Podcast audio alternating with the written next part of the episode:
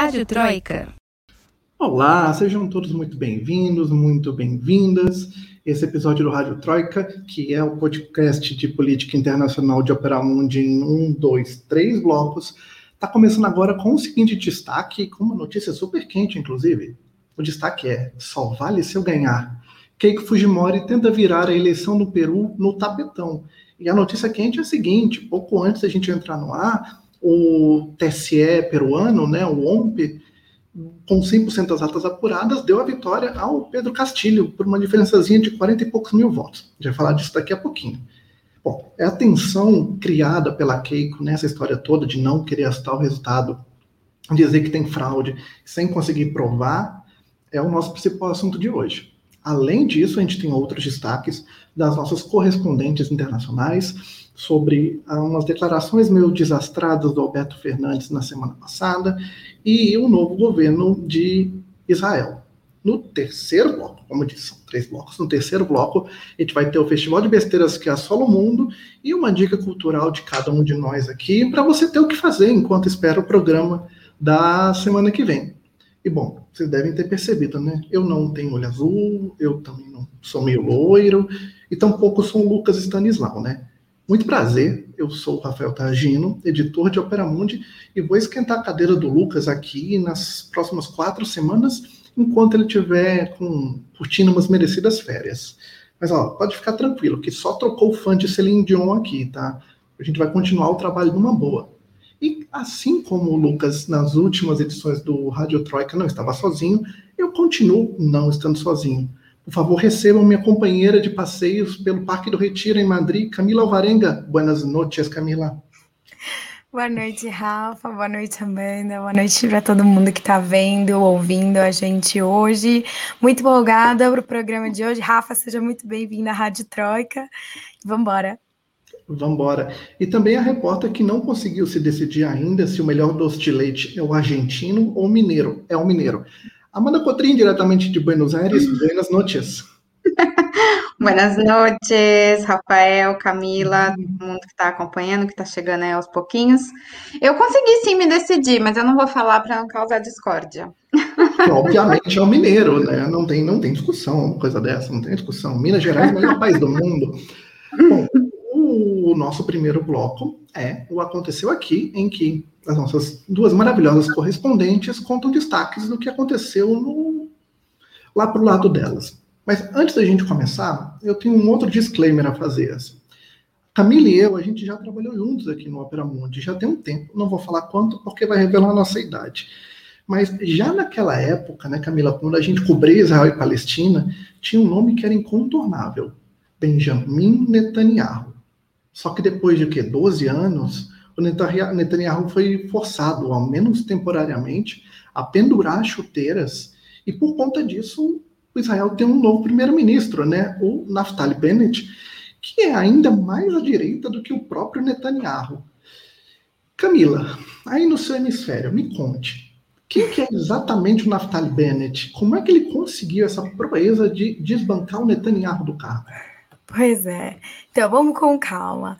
É, as eleições né, legislativas em Israel, as últimas, foram dia 23 de março, né? Lembrando que Israel passou por um, por, acho que foram dois anos e meio de quatro eleições, porque ninguém conseguia formar governo. O Netanyahu não estava mais tendo forças para formar governo, né?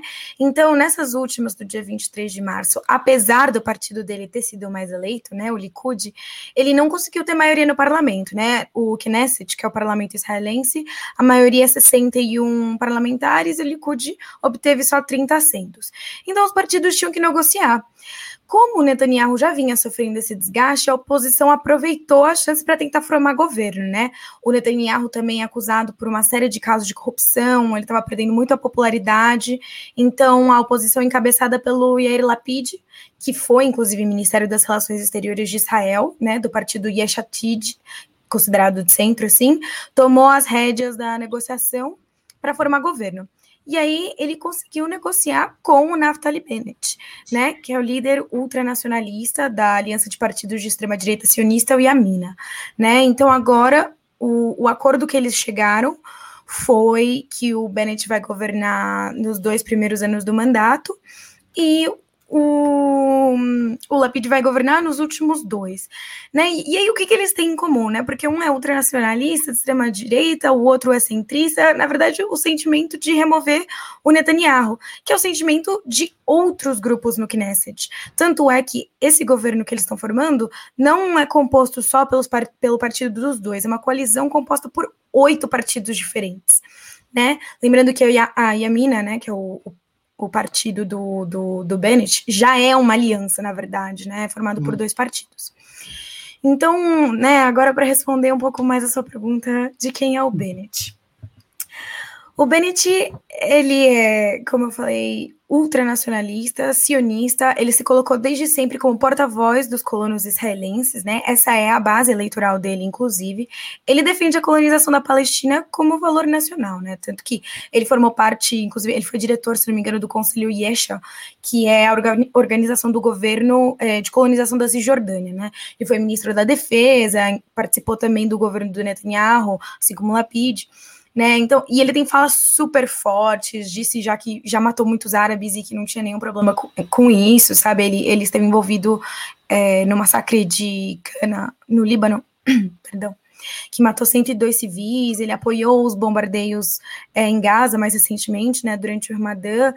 E aí, parte das propostas políticas dele é introduzir a pena de morte para palestinos presos que tenham se envolvido na resistência armada ao apartheid, o que ameaça diretamente a vida de 40 mil palestinos que estão presos em prisões israelenses ultimamente, é, atualmente, digo. E ele tem como objetivo que a Cisjordânia atinja a marca de um milhão de colonos, né? Ele quer legalizar os, os assentamentos que eles chamam de colônios é, de, de, dos colonos na Cisjordânia e anexar eles oficialmente ao território israelense, e ele está formando o governo dele para seguir essa linha, né? A ministra do Interior, a Yelket Shaked, uhum. perdão, eu não sei pronunciar os nomes, uhum. chamou as crianças palestinas de pequenas cobras, num artigo do Facebook. É, o ministro da Justiça dele, o Gideon Saar, é, apoia também a anexação oficial das colônias na Cisjordânia ao território israelense, então é perigoso, é, não, não é legal. É, então, assim, pelo que você está dizendo, para os palestinos pode inclusive ficar pior a situação, né? Porque é uma mudança muito, muito significativa no governo, né? Exatamente. É o problema não é o Netanyahu, né? O, o problema nunca foi o Netanyahu. O problema é o projeto político que existe em Israel de colonização, ocupação, perseguição e limpeza étnica do povo palestino, né? Que é intrínseco ao, ao Estado israelense. É, e assim, esse governo está recebendo muitas críticas, não só por quem é o Bennett, mas porque pela primeira vez é, a lista árabe unida vai formar parte de um governo israelense, né? A lista árabe hum. unida recebeu conseguiu quatro assentos nas últimas eleições e eles vão formar parte do, do governo é, do Lapid do Bennett.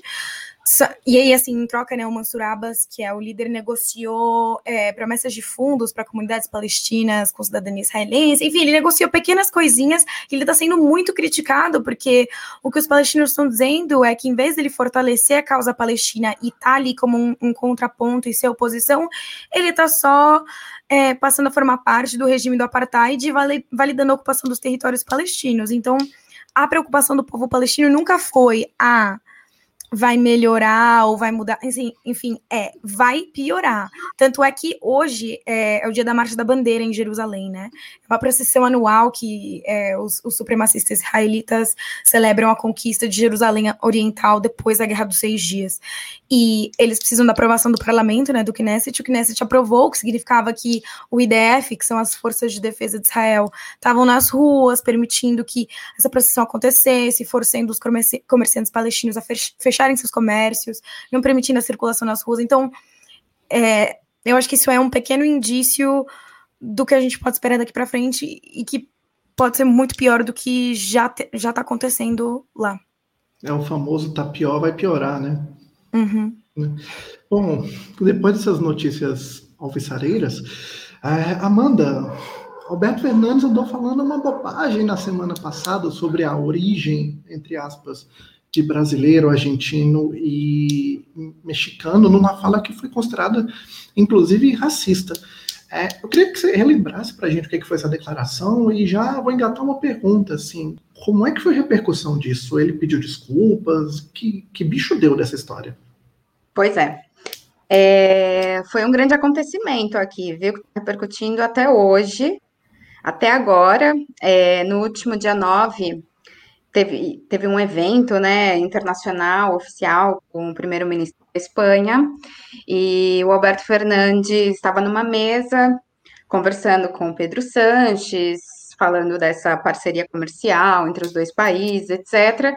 E aí, num tom amistoso, ele solta uma frase um pouco infeliz, né, para dizer o mínimo. Ele se autodeclarou como europeísta e aí disse que os brasileiros é, saíram da selva, os mexicanos dos índios e os argentinos vieram de barco da Europa. E naquele, naquele momento, assim, na, uma coletiva, né, um evento para a imprensa, então eu tive contato com a fala dele no vídeo, tanto que eu achei, eu achei que fosse fake news, né, quando eu recebi a informação. Mas aí eu fui ver o vídeo e aí realmente não tinha como, como negar.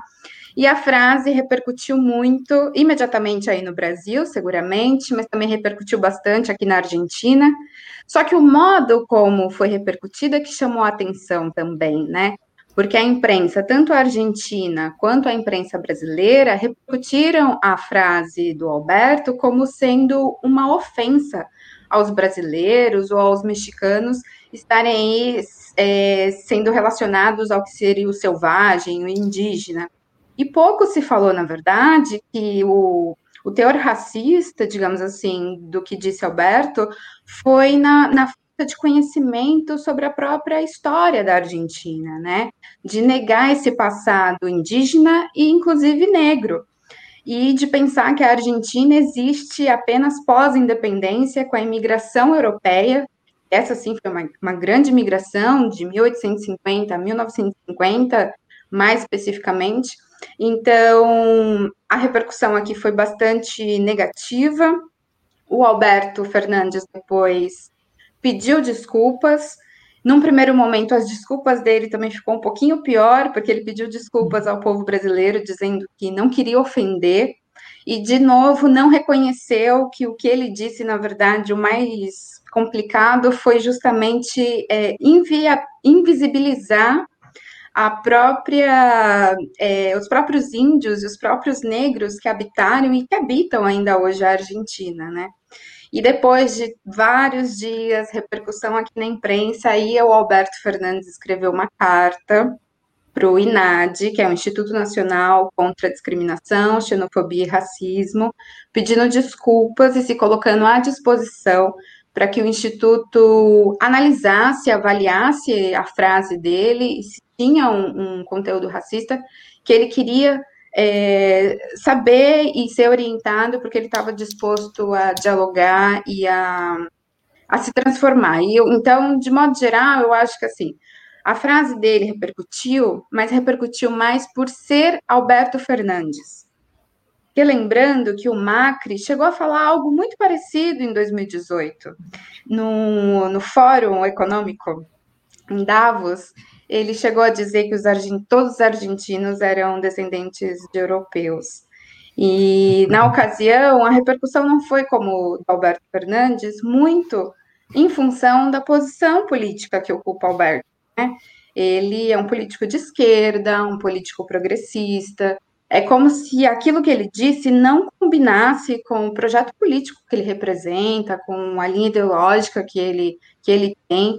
Então, isso que causou um mal-estar, digamos assim, generalizado e fez com que muitos movimentos sociais, movimentos negros, cientistas que pesquisam a questão racial, que são afro-argentinos, pudessem também se mobilizar e ir a público e falar. Então, de algum modo, eu acho que esse acontecimento ele é até positivo para tentar mobilizar transformações aqui na, no país, né?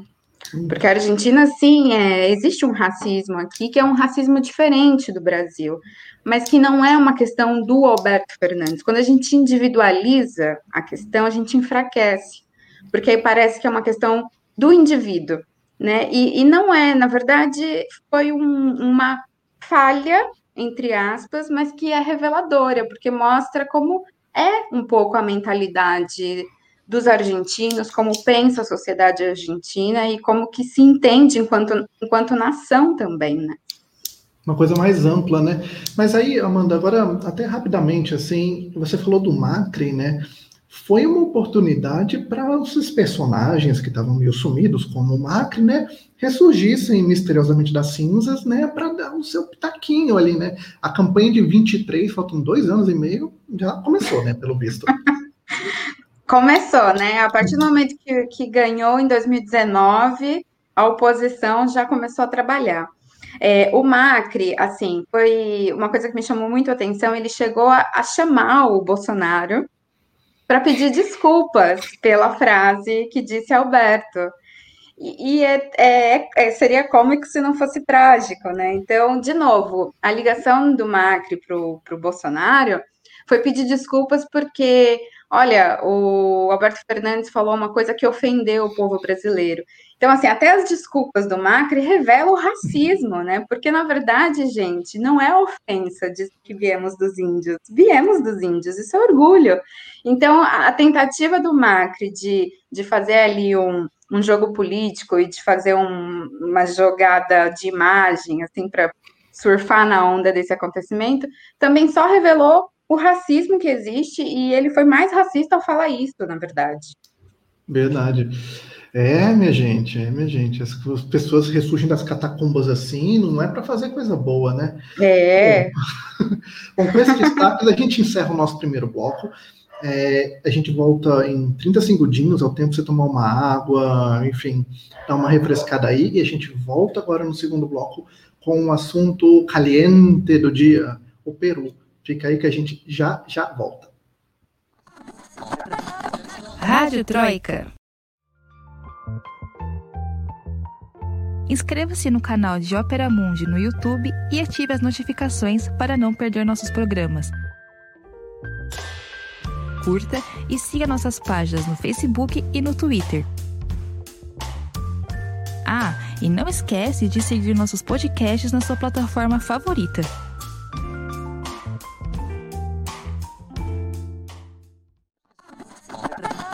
Rádio Troika. Muito bem, estamos de volta para o segundo bloco do Rádio Troika, o podcast de política internacional de Ópera Mundi, em três blocos. Como eu disse, este é o segundo. Bom, o assunto da semana na América Latina é o quiprocó, que virou, eu adoro essa palavra, o quiprocó que virou a eleição no Peru. Né, a Keiko Fujimori, que sim, vamos lembrar, é filha do ex-ditador Alberto Fujimori, perdeu a eleição para Pedro Castilho, que é da esquerda. E assim, é perdeu mesmo, tá? A confirmação oficial saiu tem uma hora, uma hora e meia, e bota uma diferença aí entre os dois de 44 mil votos, que é uma diferença efetivamente é, apertada, só que um pouquinho maior do que o Pepeca teve, o, o Pedro Paulo Kuczynski teve em 2016, mas é mais ou menos ali na mesma faixa encerrando com 50,12 para o Castilho e 49,9, mais ou menos, bem próximo, para Keiko Fujimori. E a questão é a seguinte: a Keiko viu né, que não ia rolar ser presidente na sua terceira tentativa. É a terceira vez que ela está tentando. Aí, então, aquela coisa, né? Se não for vencer, então não valeu. E ficamos nessa, né? No final da semana passada, ela pediu que alguns boletins de urna, que são as atas, né? Fossem anulados por uma suposta fraude que nem ela conseguiu provar. Você perguntava para o pessoal da campanha dele, dela era uma coisa assim, cada um dava uma resposta diferente.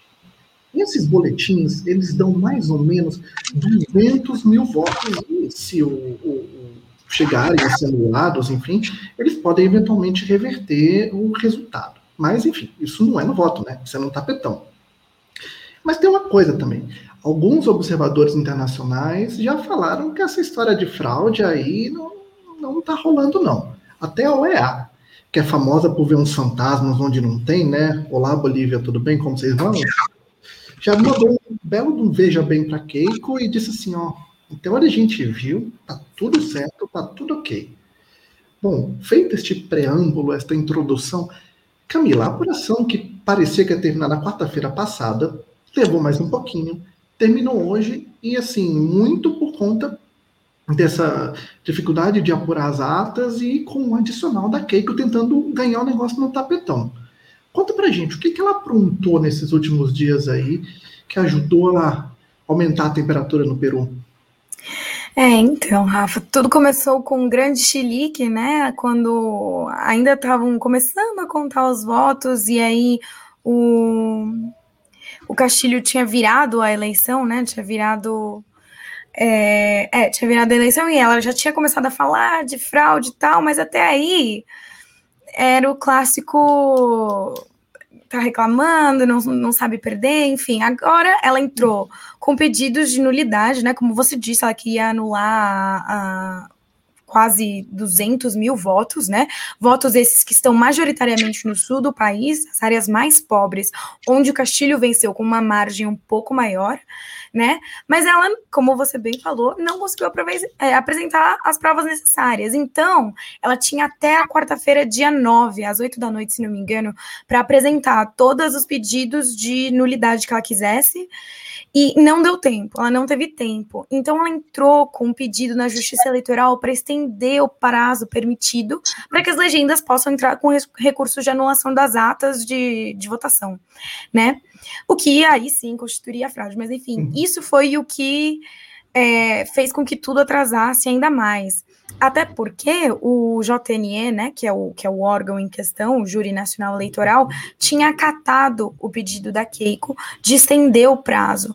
Só que aí o Peru Livre, que é o partido do Castilho, disse aqui não, e, e começou a denunciar que a fraude estaria em permitir a extensão do prazo né, que o JNE estaria fazendo um conluio com o partido da Keiko, né, a Frente Popular. É, o Pedro Castilho se manifestou nas redes sociais também, pedindo para o povo ficar atento, e na segunda-feira, inclusive, teve uma manifestação, é, fecharam uma rodovia entre as cidades de Juliaca e Puno, em protesto à decisão do JNE, né, pedindo que o voto da população fosse respeitado. E funcionou né? O JNE voltou atrás da decisão, decidiu revogar a prorrogação das datas, é, porque mesmo assim, né, é, ela foi entregando mais e mais coisa, né? É, de acordo com o, o meio investigativo peruano O Público, a Keiko apresentou 940 pedidos de nulidade, dos quais cerca de 806 estavam fora do prazo. Ou seja, só 134 dos pedidos podiam ser analisados porque eles estavam dentro do prazo. E esses pedidos estão efetivamente sendo analisados. Até agora, 91 deles foram rejeitados e ainda figuram 43 para serem resolvidos em primeira instância. Ou seja, 60% dos uhum. pedidos que ela apresentou, os órgãos disseram não tem nenhuma irregularidade aqui, né? Então, é, esperamos que logo, logo essa situação seja resolvida, mas os órgãos oficiais, inclusive observadores internacionais, como você bem colocou, estão dizendo que fraude não tem. Pois é, né? Veja só, tem em Brasília a gente brinca que a pessoa quando pede alguma coisa na justiça, ela tem direito ao jus esperneandi, né? Que é basicamente espernear e reclamar. Só que a Keiko tá levando isso para um outro patamar, né? O direito de tentar melar a eleição mesmo. E assim, é, Amanda, eu acho que você tá, você foi atrás de um negócio muito interessante, muito sintomático dos tempos que a gente está vivendo, né? Porque essa tentativa da Keiko de pegar a bola, dizer a bola é minha, vou sair daqui e melar tudo, está repetindo uma fórmula que nós, pobres brasileiros, já estamos bem acostumados até, às vezes surpreendidos ainda, que é uma enxurrada de fake news, né? Me conta, o que, que tem de mais absurdo nessas fake news que os fujimoristas andaram espalhando por aí? Dá para competir com a nossa mamadeira de piroca em 2018? você vê que a competição é difícil, o negócio é, é pois é. Então, é interessante porque a Keiko ela teve uma mudança aí de, de postura, digamos assim, né? Com, com o avanço da campanha, com, com o segundo turno, principalmente. E eu acho que ela, ela decidiu apelar para essa parte da mídia, né? Porque, digamos, se, ela está tentando na justiça e, paralelamente, ela está fazendo uma campanha para desmoralizar a vitória do, do Castillo. Eu acho que isso é a grande sacada perversa, digamos assim, desse tipo de política, né? Porque ela, ela foi a público, ela inclusive chamou uma coletiva de imprensa no sábado, ela chamou os jornalistas da imprensa internacional para é, desmoralizar o, o né? Ela em nenhum momento falou diretamente contra o candidato, mas ela ela estava atacando o que ele representa, né? O, o projeto político dele. E, e, sempre com o discurso contra o comunismo, né? Então, dizendo sobre o medo né, do comunismo. E ela, ela, ela ressaltou assim que o Peru é o epicentro do confronto entre o comunismo e o pensamento livre. E ela ressaltou o perigo à liberdade de, de, de expressão e à liberdade de imprensa se o Castilho vencer. Então ela tenta combater o medo com mais medo, medo. né? é, Não, assim, você está falando é, é, impressionante, né? Eu poderia até dizer que a, a Keiko está sendo criativa em falar de comunismo, mas infelizmente em 2021 ela não está sendo criativa, ela está fazendo a mesma coisa, né? Que ela está fazendo a mesma coisa.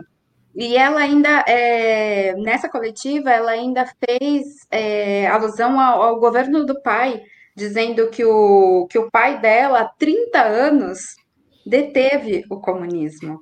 Olha que loucura, gente. Olha o que ela está dizendo nas entrelinhas, né? Então, assim, uma ditadura militar. E, e, e o que, que ela está propondo, então, contra o Castillo, contra o comunismo, se não esse projeto também autoritário, ditatorial? Então, ela, ela chegou a dizer também, isso para mim foi o, o, o mais interessante da, da coletiva dela, que ela falou assim que ela lembrou que ela, quando ela teve presa por 16 meses, e é dessa experiência que ela tira forças para resistir contra a esquerda radical. Só que ela esqueceu de dizer o porquê que tinha sido presa, né? E aí ela usa esse, esse discurso é, que, obviamente, deve ser muito horrível ser presa, não importa as circunstâncias, não importa se você é culpado ou não, mas ela usa isso maquiavelicamente para reforçar esse discurso de, de algo que seria aí uma resistência contra um mal maior que é o, o comunismo e que nem dá para dizer que o, que o Castillo represente um projeto comunista, né, gente? Então, é uma, uma briga de narrativas e fake news. E, e, por outro lado, o partido do Castillo tenta combater isso também, porque a luta acaba é midiática, né? É uma disputa discursiva. Então, eles vêm com uma informação mentirosa, a equipe do Castillo tenta mostrar que aquilo é mentira, que não é verdade, é, eles, eles mostraram é, a, os dados né, da eleição de 2016, que você até citou no começo, né, que a diferença era de 40 mil votos, uhum. e, que, e que também tinha sido dado que ela estava ganhando, e que depois teve a virada justamente pelos votos nas zonas rurais. Então, assim, é, é antes não foi fraude, agora é fraude, como que é isso, né? E, uhum. e, a campanha dela foi bem, é, a campanha discursiva, digo, essa, essa, propaganda, né, foi bem forte, porque ela acusou é, os, que seriam os mesários, né, de terem falsificado assinaturas, e, e, a campanha do Castillo também é, desmistificou isso, entrevistou os mesários, quis saber quem era um por um que estava sendo aí é, alvo de, de, de, acusações sérias, né? E, e, o que é muito sintomático é que a maioria desses mesários são de zonas rurais. Então, eles falam, inclusive, sobre discriminação, né? Como se eles fossem menos legítimos ou menos considerados do que se fossem mesários de, da capital, por exemplo. Será que teriam sido tão questionados? Ou será que é porque eles são mesários de zonas rurais, né? E o quanto que isso tem impacto, porque são pueblos pequenos, né? Todo mundo se conhece. Então, assim, é uma, é uma, é uma, uma situação até que envolve honra, né? Moral, enfim, de você saber que você conhece o, o todo mundo que votou e que vai desconfiar de você e que talvez o voto dele não seja legitimado por sua culpa, assim. Então, situações bem graves, bem delicadas que a campanha do Castilho está tentando combater, né, na, uhum. nessa briga discursiva mesmo. Não, e, e, o pior é que isso, não a, a, além da, da questão moral individual, né, que você estava comentando, é que essa campanha mentirosa está realmente alimentando outros movimentos golpistas, né? É, um grupo formado por é, deputados eleitos, deputados e jornalistas pediram que o Congresso não reconhecesse a eleição do Castilho e que se convocassem novas eleições por conta dessa confusão da suposta fraude. Ou seja, é um golpe, né? Porque desconhecer o resultado de um processo eleitoral ou pretender alterar, alterar a ordem democrática é, de um governo legitimamente eleito está proibido pela Constituição peruana e é sancionado pelo Código Penal peruano, né? É, e o partido da Keiko não está achando ruim, né? O advogado da Força Popular disse que enquanto, inclusive, né, sugeriu que enquanto o JNE não declarasse o vencedor das eleições, que pelo menos agora já tem, é, o presidente do Congresso deveria assumir a presidência de forma interina, é, enfim. E um desses congressistas que pediu o não reconhecimento é um militar também, né? O nome dele é Jorge Montoya. E, e aí o Ministério da Defesa teve que se pronunciar, publicou um comunicado falando que as Forças Armadas não apoiam esse tipo de postura. Ele é um militar aposentado, né? Uhum. E, e, respeitam a ordem constitucional de, de não interferir. Então, é, tá tendo repercussões perigosas isso, né? Menos mal que eu acho que porque o povo tá mobilizado e porque os órgãos é, institucionais e inclusive internacionais não estão reconhecendo esse movimento da Keiko, é, eu espero que isso signifique que o Castilho vai, vai assumir sem nenhum problema no final do mês. Se eu não me engano, que ele assume, né? 27 28 de julho. De julho. Ah, de julho. de julho. Perdão. Então, enfim, espero que ele assuma sem problemas no final de julho. Uhum. Mas veremos. É, Exato. O, Amanda, e, e a, a, o próprio Ministério Público do Peru, uhum. né, que já inclusive falou que está querendo prender a Keiko, vai estar tá investigando essas fake news, né? Porque é um negócio simplesmente surreal que está acontecendo, né? Sim, eles entraram com investigação, inclusive de uma campanha específica chamada Chapa tu Caviar, algo assim? Seria uhum. isso? Não, Creio que. É que, que na, é, que são postagens, é, claro, nas redes sociais, que são direcionadas a artistas, jornalistas, intelectuais, políticos que apoiam declaradamente o Castillo, que são é, opositores da, da Keiko, e, e, e, essas postagens pedem dados pessoais dessas pessoas, e são discursos de ódio, discursos instigando a violência, então, o Ministério Público do Peru está engajado na, em investigar isso, porque a gente não pode esquecer que, apesar de ser virtual, é crime igual, né? Praça só muda de não ser uma praça pública, mas é uma praça virtual, então o que é ameaça é ameaça, o que é discurso de ódio é discurso de ódio, igual. Então, isso, isso, isso foi algo positivo, né? Porque mostra que que realmente há indícios para que o Ministério Público investigue, porque há indícios realmente de, um, de uma ameaça aí, né? Né? E assim, a gente precisa lembrar também que o Peru está vindo de um período político completamente maluco, né? O, no, o país teve três presidentes em três, quatro meses, assim, né? Fora que o, o, candidato com quem a Keiko disputou em 16, o Pedro Paulo Kuczynski, o Pepeca, que a gente chama aqui no Brasil, né? O lá quinta série, é, não conseguiu nem terminar o mandato, foi substituído pelo vice, que também não conseguiu terminar o mandato, e foi substituído pelo presidente do Congresso, que ficou uma semana depois do país vir abaixo. Aí elegeram o novo presidente do Congresso, que por conta da linha sucessória se tornou o presidente do país. Então, assim, já é um país que está conflagrado politicamente há algum tempo. Né? É. E, e, e, depois dessa eleição, o Castilho vem de uma maneira muito surpreendente, né? Não se achava que ele tivesse chance no primeiro turno e de repente estava, é, é, enfim, aparece em primeiro lugar. Nenhum órgão de imprensa, eu lembro a CNN no dia da apuração, eles não tinham uma foto do Castilho para colocar, porque ninguém acreditava que ele iria, né? É, aparecer nas primeiras colocações.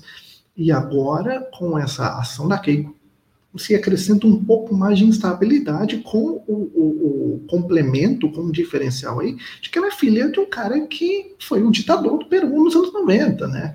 É, o, o histórico não é muito bom, né, dessa história toda.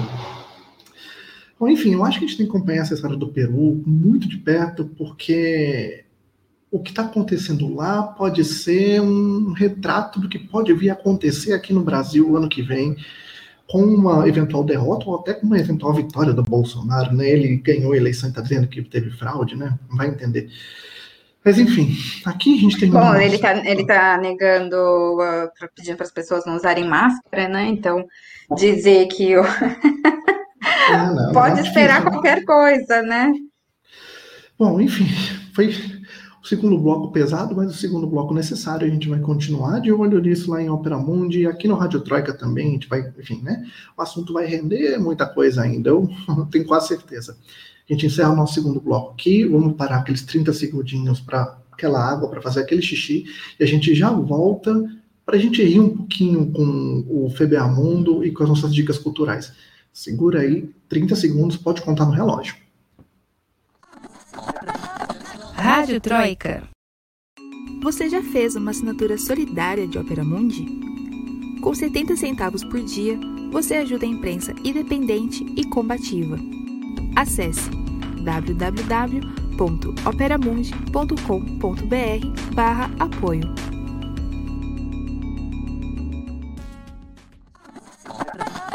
Rádio Troika. Não falei 30 segundos, você contou no relógio, você viu que eu estava certo. Bom, chegou a hora da alegria da galera. Depois da gente, dois blocos falando de política hardcore, tá na hora da gente rir um pouquinho. É hora do FBA Mundo, que é uma inspiração direta do FBAPA, criado pelo Stanislau Ponte Preta em 64, em plena ditadura.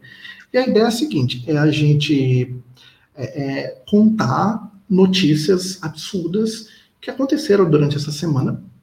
Cada um aqui tem uma notícia tá preparadinha e aí no final você aí televidente, nosso telespectador que está do outro lado vai poder escolher qual que você achou melhor, qual você achou mais divertida. E daí o vencedor, um de nós três aqui, vai ganhar um selinho que tem a fotinha do Stanislau Ponte Preta, que eu já falei para o Lucas que está parecendo o Dória, mas beleza, vamos esperar ele voltar de férias para marcar o vencedor. A Camila, eu sei que é vencedora, assim, a, a, a, grande campeã desse negócio. Vamos ver, a gente consegue bater, né, Amanda? né? Vamos lá. Camila. Eu não vou falar nada para não influenciar. Olha. Manda bala, Camila. Eu sei, claro. Olha, hoje eu tô vindo quente, hein? Eu quero ver. Bom, a Prefeitura de São Paulo está apoiando um projeto que recomenda a abstinência sexual para adolescentes como método contraceptivo. Melhor ainda, é um projeto de lei que criaria o programa Escolhi Esperar. A proposta. é... A proposta é criar uma alternativa, segundo o autor do projeto, né? É, é adicionar um, um, mais um leque de políticas públicas de prevenção primária à gravidez, né? Ele disse que outros métodos contraceptivos iam seguir disponíveis, enfim. O texto já vai ser votado em segunda instância na Câmara Municipal, e aí, se aprovado, ele segue para a sanção do prefeito Ricardo Nunes. Mas calma, está sendo votado em segunda instância, porque o texto original, na verdade, previa só uma semana de conscientização né? Não ia ser um programa permanente. Por isso, os vereadores da oposição votaram a favor. Aí o autor foi lá e reescreveu e decidiu criar esse programa permanente. O que é extremamente problemático, né? Porque parece um programa inocente com nome engraçado, mas na verdade ele carrega a ideia de culpabilizar as adolescentes, né? Porque em geral vai culpabilizar só as meninas que engravidam, né? O programa, além do mais, tem um fundo religioso super forte, de que as meninas têm que se preservar, enfim, aquela coisa super moralista, super machista. Mas tá lá a Câmara de São Paulo votando no programa Escolhi Esperar. É porque, afinal de contas, não tem absolutamente mais nada importante acontecendo. Pois é, a gente nem tá no meio de uma pandemia, né? Tipo. Ei, Jange, senhor, haja paciência, viu? Bom, Amanda, vamos lá. A concorrente é forte aqui, hein? A concorrente é Nossa. é forte. É forte, né? É, a minha, assim, ela é mais engraçada, assim, do que, do que trágica, assim, no caso da Camila, né? O da Camila é um trágico cômico, né? A minha notícia bizarra é que uma família de colombianos viajou da Flórida até o Brasil para assistir a Copa América, chegou no estádio em Cuiabá, deu de cara com, com o estádio vazio e se deram conta de que não podiam assistir os jogos porque a Copa está sem público. Mas, gente, como isso aconteceu? A pessoa não tenta ver se compra ingresso antes? Então, eles justificaram que como a Copa ia acontecer no primeiro momento é, na Colômbia, ia ser Colômbia e Argentina, né? E na Colômbia, sim, a ocupação ia ser de 30% dos lugares. Na Argentina não ia ter público. Então, eles se prepararam para isso e eles acharam, ah, se, se eu ia poder assistir na Colômbia, no, Brasil vai ser igual. Então, eles vieram de Malicuia, uma família, e deram com a, com a cara na, na, no portão fechado, né? E aí ficaram tristes, tal, foram notícia, foram fotografados lá decepcionados, porque eles compraram primeiro o, a passagem para Colômbia e, e passagem para Buenos Aires, porque a, a Copa. América ia ser metade metade. E aí eles tiveram que é, comprar uma passagem para o Brasil, fizeram todo o planejamento e. Não, e assim, aquela coisa. Vão ter né? que assistir pela televisão. Não, é aquela coisa, né? Pessoa, as pessoas se dispõem a sair de onde elas estão, no meio de uma pandemia, para vir ver um jogo de futebol num país como o Brasil, né? Que a coisa tá assim, dizer que ela tá fora de controle é ser gentil. Eu lembro, na verdade, que isso aconteceu na Copa. Eu lembro que foi alguma coisa até que alguém comprou uma passagem para ver um jogo em Salvador, foi para em El Salvador. Uma coisa assim, Eita, alguém comprou. Não acredito. É, gente. Ai, gente, a pessoa não sabe de geografia essa aí, né? É, não, eu acho que não é nem a pessoa. A pessoa não deve ter nem prestado atenção, mas agora o agente de viagem devia ter, olha, prestado um pouquinho Nossa. mais. Nossa. Não, bizarro isso, bizarro. Mas fazer o quê, né? Pelo menos. Bom, talvez eles tenham, não sei, né? Tô aqui fazendo advogada de defesa. Talvez por eles estarem na Flórida, já foram vacinados e se, se esqueceram, né? Que o mundo não tá, todavia, e que o Brasil muito menos. E aí, enfim. Tá tentando ser muito legal com eles, Amanda. Exato, muito boazinha. É o tipo com me ajuda a te ajudar, cara. Eles não estão. Me ajuda a te ajudar, né? Não, e o Brasil também, né, gente? Ainda recebendo turista na altura do campeonato. Aqui na Argentina, a gente tá com as fronteiras fechadas faz tempo, assim, não entra. Se você não for residente, se você não tiver. É, parente aqui, aí você tem que comprovar vínculo, é a maior burocracia, assim, se você é turista, você simplesmente não entra, e no Brasil parece que é mais fácil isso, né? É, não, aqui, enfim, tem pouco tempo que eles começaram a controlar a fronteira, mas mesmo assim. Bom, enfim. Vai lá, Rafa. Manda ver nessa. é um caos que aconteceu hoje. Oi. Seguinte, eu sigo no Instagram isso, o fotógrafo do oficial do Barack Obama, na época que Obama era presidente. O nome desse fotógrafo é Pete Souza. Excelente, inclusive. O Pete, ele também foi fotógrafo do Reagan nos anos 80, quando o Ronald Reagan era o presidente. Então, pois bem, em 88, o Pete Souza viajou junto com Reagan para Moscou para uma reunião com o então secretário-geral do Partido Comunista, o Mikhail Gorbachev. O Gorbachev, chegando a determinada hora, propõe para o Reagan o seguinte: pô, vamos descer ali na Praça Vermelha, cumprimentar as pessoas, fazer um, um auezinho lá e tal. O Pete desceu junto para fazer umas fotos. Eu vou colocar uma imagem aqui agora, não sei nem se vai dar certo, a gente testou e talvez dê, mas vamos lá. Vou botar uma imagem aqui agora que de uma das fotos que ele tirou em 88. Vê se vocês reconhecem alguém nessa foto. Assim, se você está ouvindo isso no podcast, é, você já vai já, já descobrir do que, que eu estou falando. Um instantinho. Vamos ver se está certo. Vamos ver se foi. E foi. Bom, tá aí a foto. Vocês conhecem, conseguem reconhecer alguém aí, um loirinho atrás dessa criança?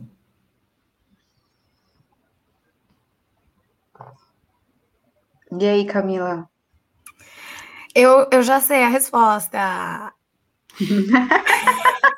Pois então, o Kremlin nega de pé junto, mas este loirinho que está atrás da criança parece muito com o Putin. Em 88, sim, o Putin já teve cabelo, minha gente. É, a, a, semelhança é gigantesca, apesar de o, o, o, Kremlin dizer que não tem nada a ver. E assim, né, vamos combinar, o Putin era agente da KGB na época. E é de se esperar que quando o Reagan desce para cumprimentar populares junto com Gorbachev na Praça Vermelha, você vai ter ali populares e eventualmente um outro ali, um agente da KGB, né? né? Qualquer pessoa pensaria uma coisa dessas. Mas a questão é que assim, o Putin nessa época ele ainda estava servindo na Alemanha Oriental. Ele, se eu não me engano, ele estava em Dresden nessa época. Eu falando de Alemanha aqui de novo. Semana passada eu prometi que ia falar bastante de Alemanha, né? Estou cumprindo a promessa. É, mas assim, nem os Estados Unidos sabem dizer se esse efetivamente é o Putin. Uma, o Pete conta que ele foi, uma vez estava dando uma entrevista para a NPR, que é a rádio pública americana, né, e falou que sem saber tirou uma foto do Putin, porque ele só percebeu quem era, quem seria, né, no caso, muitos anos depois. Diz que o Kremlin ligou na mesma hora, este não é o Putin, minha gente, parem com isso. Bom, se é ou não o Putin, é um mistério da vida. Se o Putin fez um frila de ator aí para cumprimentar o Reagan, talvez nunca vamos saber. E este é o meu FBA Mundo. Um pouquinho complexo, mas uma anedota divertida. deixa eu tirar. legal, legal. Ai, ai, ai. Bom, é, se você agora que está nos vendo aí, você pode decidir quais essas três histórias malucas né? Eu escolhi esperar o pessoal que veio para a Copa América e não conseguiu entrar no estádio porque, enfim, não tem como entrar. O Putin loirinho em 88 com cabelo. Você pode escolher qual a sua história predileta, que a gente vai fazer uma contabilidade de votos aqui, e vai descobrir quem é o vencedor do FEBEAMUNDO, FEMUNDO, olha, do FEBEAMUNDO desta semana. Gente, eu tô nervoso, é minha primeira semana. Oi, oi. É estreia, é estreia. É estreia, é estreia total. Enfim, meanwhile, enquanto isso, a gente vai para a nossa dica cultural. Mademoiselle Camila, eu já começo me despedindo de você, agradecendo pela presença e solicito que a senhora, por favor, nos envie a sua dica cultural da semana.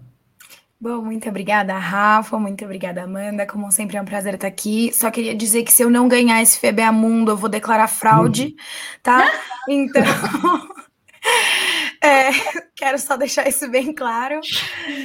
A minha dica cultural da semana é um cartunista, né? Um cartunista palestino, Nayi Al-Ali. Ele nasceu no povoado de Ashajara, é, que foi um dos 480 povoados destruídos durante a Nakba, né? Ele foi assassinado em Londres em 1987, nunca pegaram o assassino.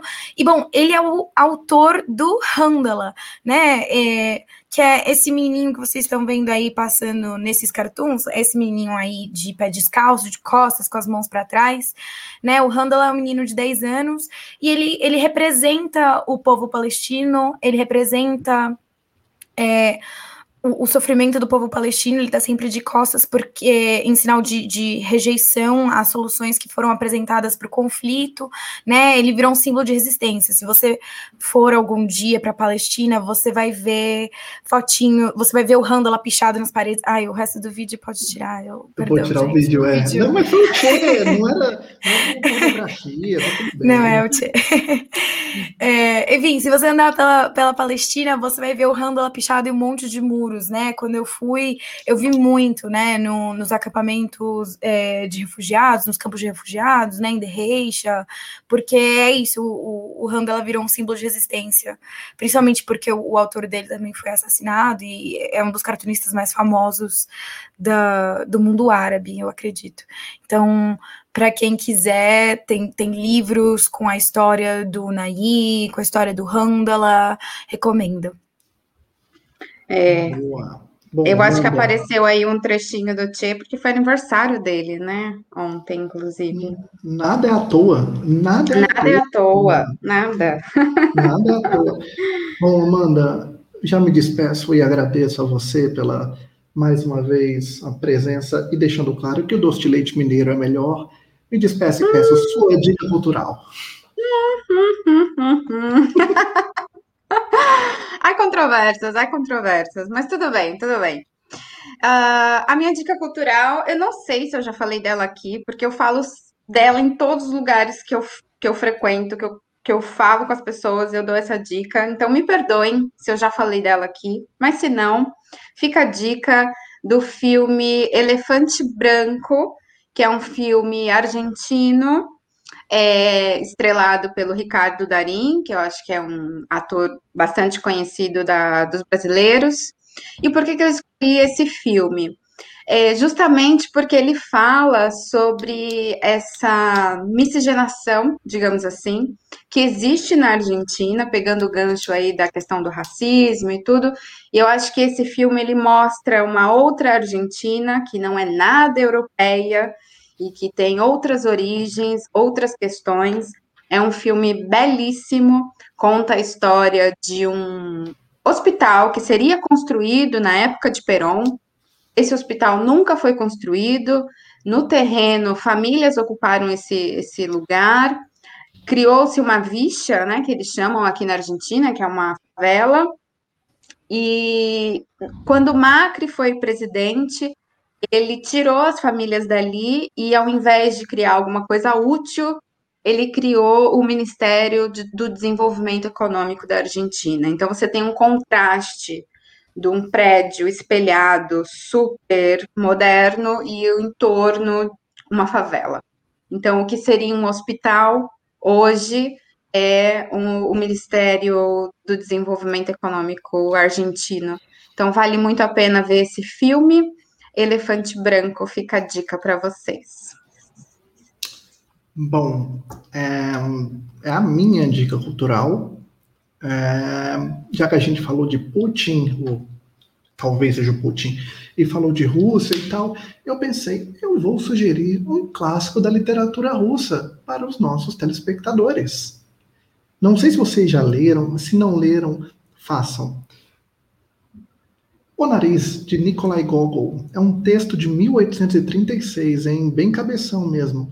O Gogol é um autor do século XIX que, com muito humor, com muito sarcasmo, retrata um pouco a vida dessa de uns funcionários públicos médios é, de São Petersburgo, uma coisa meio pequena burguesa, assim, é hilário. E a história do nariz é o seguinte: de repente, o, o nariz do funcionário público X cai do rosto, ganha vida própria e no começo do livro aparece dentro do pão com manteiga de um cabeleireiro. E a história começa assim. Ela é super absurda e, essa, e esse nariz vai passeando por São Petersburgo e é hilária, hilária. Não é difícil de conseguir. Eu tenho essa ediçãozinha bem velhinha aqui, ó, bem velhinha mesmo, com a tradução da Arlete Cavalieri, grande professora da Letras USP. Mas você com certeza em alguma livraria por aí vai achar uma edição mais novinha. Mas, enfim, Fica a dica, literatura russa é ó, tudo de bom. Bueno. bueno. Perfecto. Bueno, bueno. bueno Estamos. Nos quedamos agora. Vamos para Eu quero pedir anulação das urnas. Segundo o nosso órgão eleitoral, a vencedora do FEBEAMUNDO é a Amanda Cotrim. Anulação das urnas. Okay, Olha, eu acho que eu tive quatro votos aqui que eu contei, assim. É, eu, eu contei também. Eu contei quatro a três é, e um para o Rafa. Muitas graças, chicos, chicas, muitas graças. Fico muito feliz pela, pelo prêmio simbólico. Futebol é... nunca dá ruim, né? Nunca dá ruim notícia de futebol. Nunca dá ruim. Ainda mais falando de futebol na Argentina. Esse aí, como vocês podem ver na imagem, é o Stanislau Ponte Preta. Se vocês também acham que ele parece com o João Dória, pode deixar um comentário aí que a gente pede pro Lucas trocar. João Dória é pai. João Dória é pai, né? Ah, Quem bom. sabe? Porque Vamos eu... lá. Bom, gente, então agora eu me despeço, mas antes eu vou dar a programação do que vai rolar nos canais de Opera Mundi no, até o finzinho dessa semana. É, e além disso, convido vocês a entrarem no site, entrem bastante no site, porque a gente está fazendo um trabalho bem legal em relação a Peru e estamos cobrindo outras coisas de América Latina e tentando acompanhar esse mundão louco de meu Deus, porque ele está bem loucão mesmo. Bom, a programação é a seguinte: amanhã, dia 16, o Breno Altman conversa às 11 da manhã com o Ladislau Dobor para discutir como enfrentar os bancos. Veja só, na quinta, dia 10, não, não, dia quinta, dia 17, quinta, dia 17, às 11 da manhã, o Breno conversa de, enfim, às 11 da manhã, e Rafael, às 11 da manhã, de manhã, para ficar bem claro que é de manhã, é antes do meio-dia, é às 11, ele conversa com o porta-voz da embaixada chinesa aqui no Brasil, o Ku Yuhui, eu espero ter falado esse nome certo. E o tema é os desafios da China. Já às 8 da noite, ainda da quinta-feira, a conversa no Sub-40 é com a dirigente do Levante Popular da Juventude, a Jessie Daiane. Você acha que acabou? Não acabou. Na sexta-feira, às 11 da manhã, o Breno, mais uma vez, em entrevista, e agora dessa vez, a vice-presidente da Confederação Nacional dos Urbanitários, a Fabiola Latino Antesana. Eu tive que ler porque o nome é difícil, eu não quero errar. Sobre um assunto também que está muito caliente no Brasil, que é a privatização da Eletrobras. Na segunda-feira que vem, tem o Roda Mundo com a Fernanda Foguerini e um time de analistas sensacional, um programa só com as mulheres mais inteligentes deste país, eu garanto para vocês. E terça-feira, às sete da noite, semana que vem, estou eu aqui de volta para trazer um pouco de confusão política na cabeça de vocês. Muito obrigado pela audiência hoje. A gente se vê na próxima semana. Auf Wiedersehen. Agora eu tenho achar a vinheta para colocar. Tchau, gente. Tchau. O podcast Rádio Troika tem idealização e apresentação de Lucas Stanislau. A locução é de Fernanda Forgerini. Supervisão de Haroldo Cerávulo Cereza e Rafael Targino.